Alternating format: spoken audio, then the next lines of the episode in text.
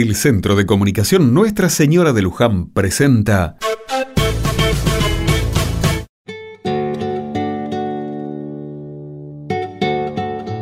Alrededor de la única luz de la habitación se amontonan los mosquitos, las moscas y lo que es peor, unos grandes cascarudos que cada tanto se golpean con la luz y caen sobre la mesa. Luis y Fabián hace rato que están allí, pero Susana y Carmen recién llegan y comienzan a preguntar.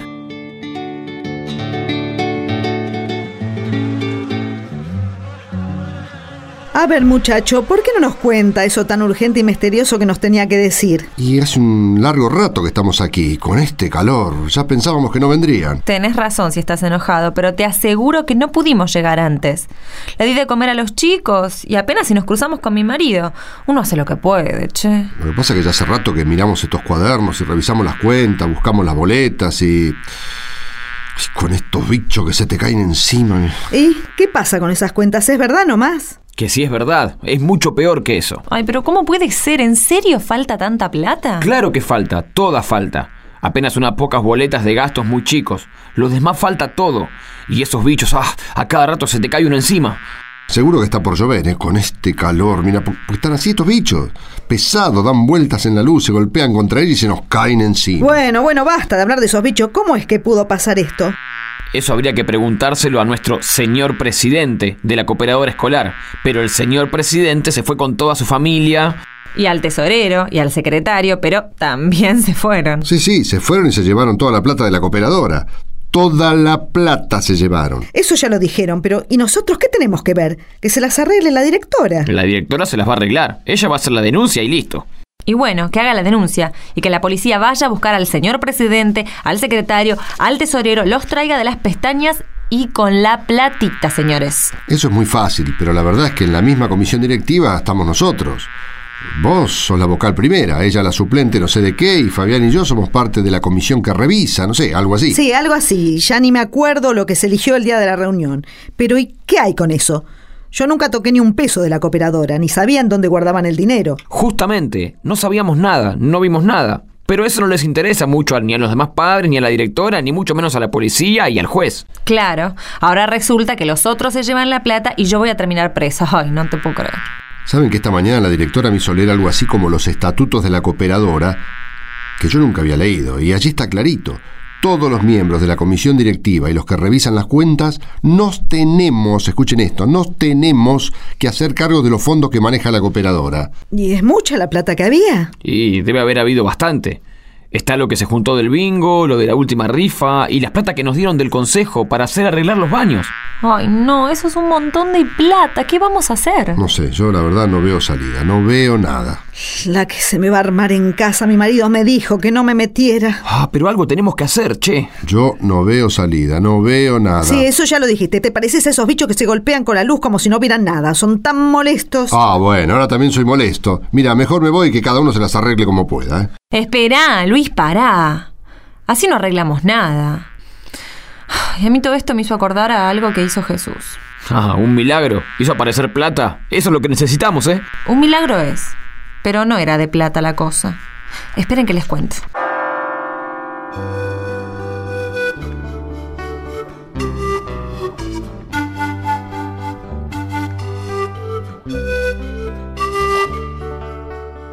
En aquel tiempo, Jesús vio a un hombre ciego de nacimiento.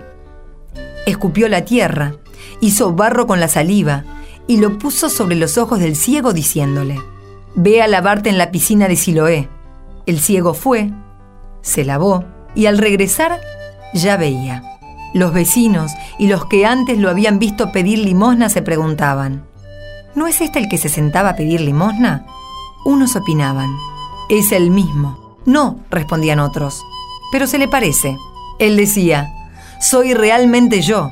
Lo llevaron ante los fariseos, ya que era sábado cuando Jesús hizo barro y le abrió los ojos.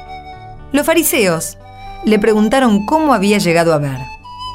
Él les respondió, me puso barro sobre los ojos, me lavé y veo. Algunos fariseos decían, este hombre no viene de Dios, porque no, porque no observa el sábado. Otros replicaban, ¿cómo un pecador puede hacer semejantes signos? y se produjo una división entre ellos. Entonces dijeron nuevamente al ciego, ¿Y tú? ¿Qué dices del que te abrió los ojos? El hombre respondió, es un profeta, le replicaron. Naciste lleno de pecado y ahora quiere venir a darnos lecciones. Y lo echaron. Jesús se enteró que lo habían echado y al encontrarlo le preguntó, ¿crees en el Hijo del Hombre? Él le respondió, ¿quién es, Señor, para que crea en él? Jesús le dijo, tú lo has visto, es el que te está hablando. Entonces él exclamó, Creo, Señor, y se postró ante él.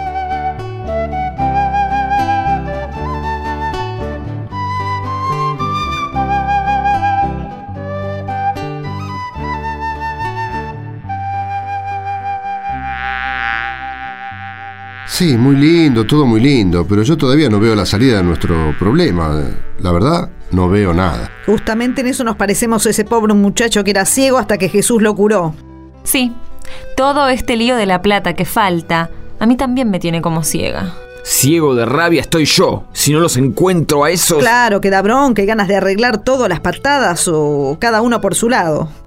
Miren, lo que yo sé es que no me voy a andar escondiendo como si fuera una delincuente y también sé que la plata no la tenemos.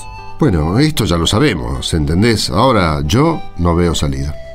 Pensando en ese ciego al que Jesús hizo ver, a mí se me ocurre que en lugar de hacer como los dirigentes del pueblo de Jesús, que se empezaron a pelear entre ellos, o como sus amigos que le preguntaban a Jesús quién era el culpable para que ese hombre fuera ciego, lo mejor es pedirle a Dios que nos haga ver la salida a todo esto. Eso está muy bien, pero además algo le tenemos que decir al resto de los padres, a las autoridades de la escuela. Por supuesto. Y les vamos a decir la verdad, que la plata no está y que nosotros no tenemos nada que ver, no la tenemos. ¿Y vos pensás que nos van a creer? No sé si nos van a creer o no, pero esa es la verdad. Seguro que nos van a criticar, algunos van a desconfiar, pero también creo que es lo mejor, enfrentar la cosa diciendo la verdad. Eso. Pero además les tenemos que pedir que no sean ciegos, que peleando, discutiendo entre nosotros no vamos a solucionar nada. Vamos a terminar como esos bichos que se creen que ven la luz y se la pasan chocando contra las paredes.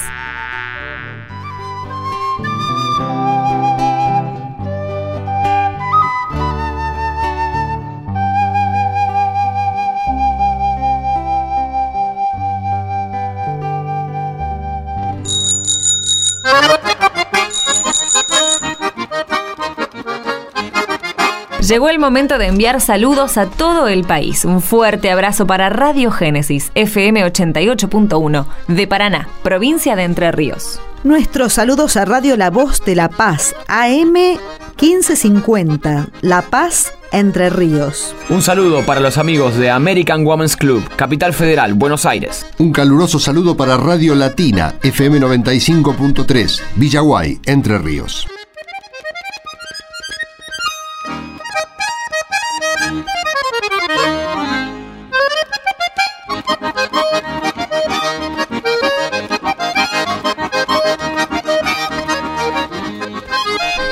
Así termina nuestro encuentro semanal con la palabra de Dios y en comunidad. Un tiempo para pensar, rezar y compartir. No dejes de compartir todo esto con tus amigos y vecinos. Después contanos cómo te fue. Mándanos un mail a contacto arroba produccioneslujan.org.ar.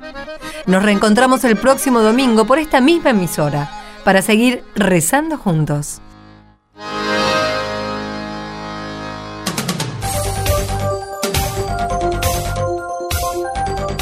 Envíe su comentario en mensaje de texto.